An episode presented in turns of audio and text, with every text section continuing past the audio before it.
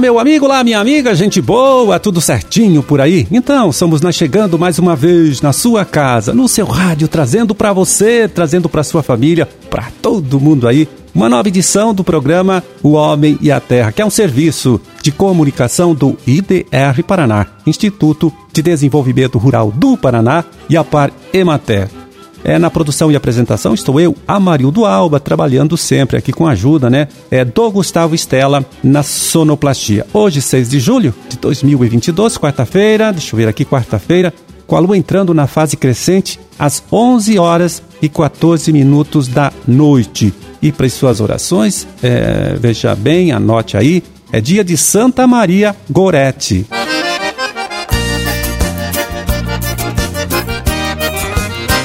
Pois é, produtores aqui do nosso estado, olha só, estão trabalhando forte aí na colheita de mais uma safra de café. Trabalho que começou em maio e pode se estender aí até o final de agosto, talvez começo de setembro, por isso, agora então, a gente abre espaço aqui para a participação do agrônomo, do extensionista Otávio Oliveira da Luz, do Instituto IDR Paraná de Carlópolis, né? O Otávio, que também é coordenador estadual do projeto Café, aqui do Instituto. E hoje ele então chega aqui para dar algumas dicas importantes, né, para você, cafeicultor, conseguir, aí no final desta colheita, um café com mais qualidade, tá certo? Vamos ouvir. Olá, cafeicultores do Paraná, estamos em plena época da colheita e vamos aqui dar algumas dicas como preservar a qualidade do café. Primeiro ponto de colheita, como todos nós sabemos, a melhor qualidade se dá quando os frutos estão bem maduros. Como existe várias floradas e no momento da colheita você tem no mesmo pé fruto verde, fruto maduro, fruto já seco, né? A gente tem que se planejar para que colhe o máximo possível de maduro. Quando existe uma carga boa no café, ou mecanicamente ou manualmente, dá para fazer colheita seletiva procurando colher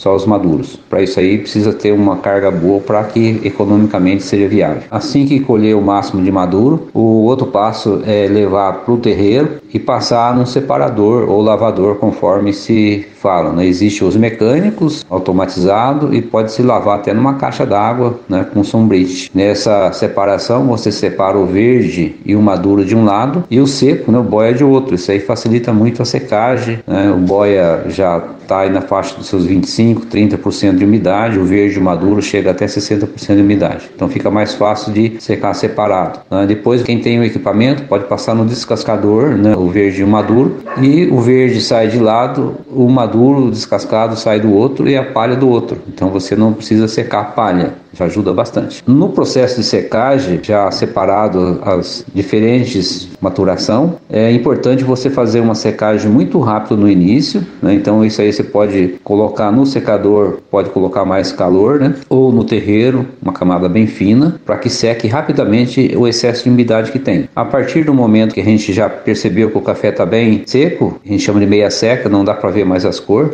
Aí você tem que fazer uma secagem lenta com muito descanso para fazer a igualação. Aí se faz no monte a igualação. E aí se faz muita movimentação no terreiro, né, para que haja secagem e não haja fermentação. E depois você tem que armazenar esse café com a umidade de 11 a 12% uniforme. Significa que todos os grãos vai estar na mesma umidade. A armazenagem tem que ser em local limpo, sem cheiros fortes e sem luz direta do sol para ter uma melhor conservação. É importante que se deixe o café armazenado uns dias, né, ou um mês, dois meses, para depois beneficiar para ter uma qualidade melhor. Ok? Um abraço a todos.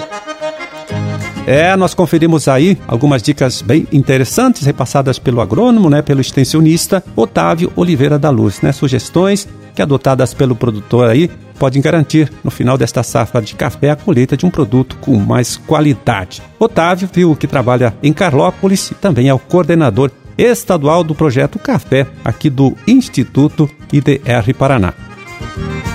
Pois é, a cultura do café, veja bem, ocupa aqui no Paraná, nesta safra, aí, cerca de 27 mil hectares e deve render é, no final aí da colheita aproximadamente 35 mil toneladas é, de grãos. Claro, uma quebra aí bem significativa em função do frio forte, né, da geada forte do último ano. E até o final aí de, do mês de junho, segundo o Departamento de Economia Rural, lá da SEAB, da Secretaria da Agricultura, 40% deste volume aí previsto para colheita, né, já tinha sido colhido com rendimento médio de 56 sacas por alqueire.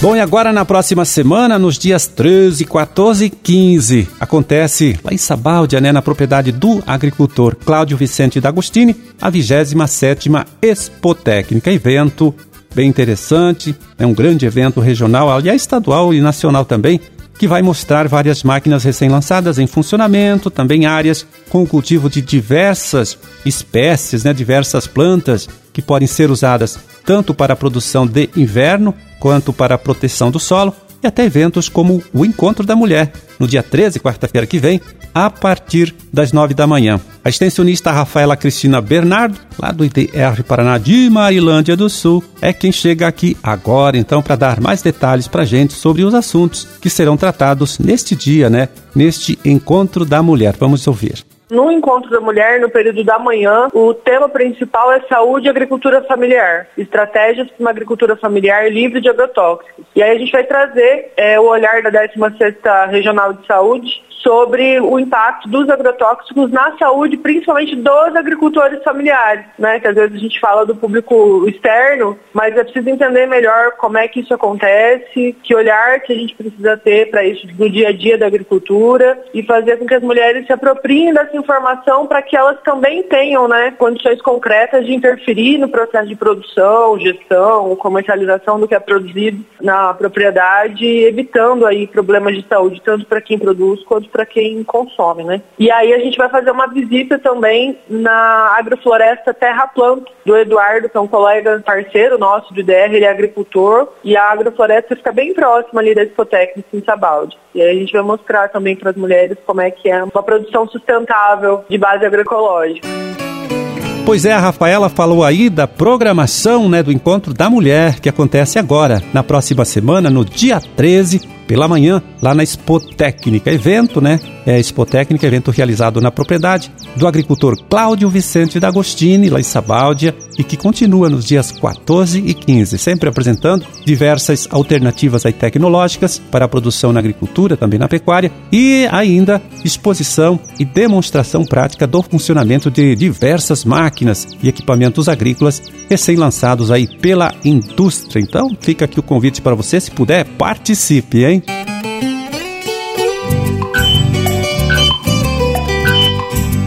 E agora vamos ver como está o mercado né, dos principais produtos de nossa agricultura, de nossa pecuária, pegando o relatório que o Departamento de Economia Rural DERAL, lá da Secretaria da Agricultura, divulgou nesta última segunda-feira, dia 4 de julho. Né? São valores médios praticados neste mesmo dia 4 de julho.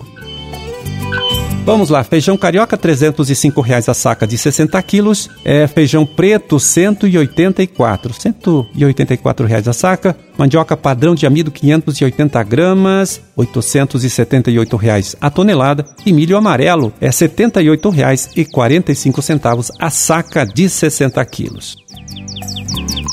Soja industrial, 174 reais a saca de 60 quilos. Erva mate em folha, né, produto entregue lá na indústria pelo produtor, R$ 24,61 a arroba. E trigo para pão com pH 78, né, claro, pH de referência, R$ 110,85 a saca de 60 quilos.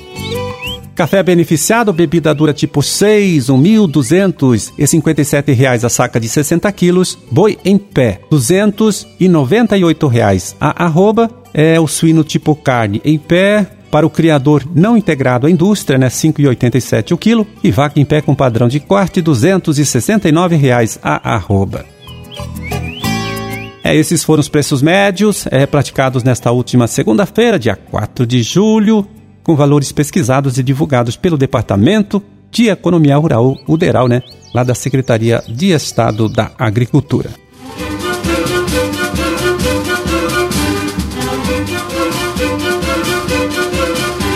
Bom, por hoje está feito o carreto. Vamos ficando por aqui torcendo então para que todos vocês aí tenham uma ótima, uma excelente quarta-feira. E até amanhã, quando a gente estará de volta aqui mais uma vez, falando com você, trazendo para você, trazendo para sua família uma nova edição do programa O Homem e a Terra. Um grande e forte abraço a todos, fiquem com Deus e até lá.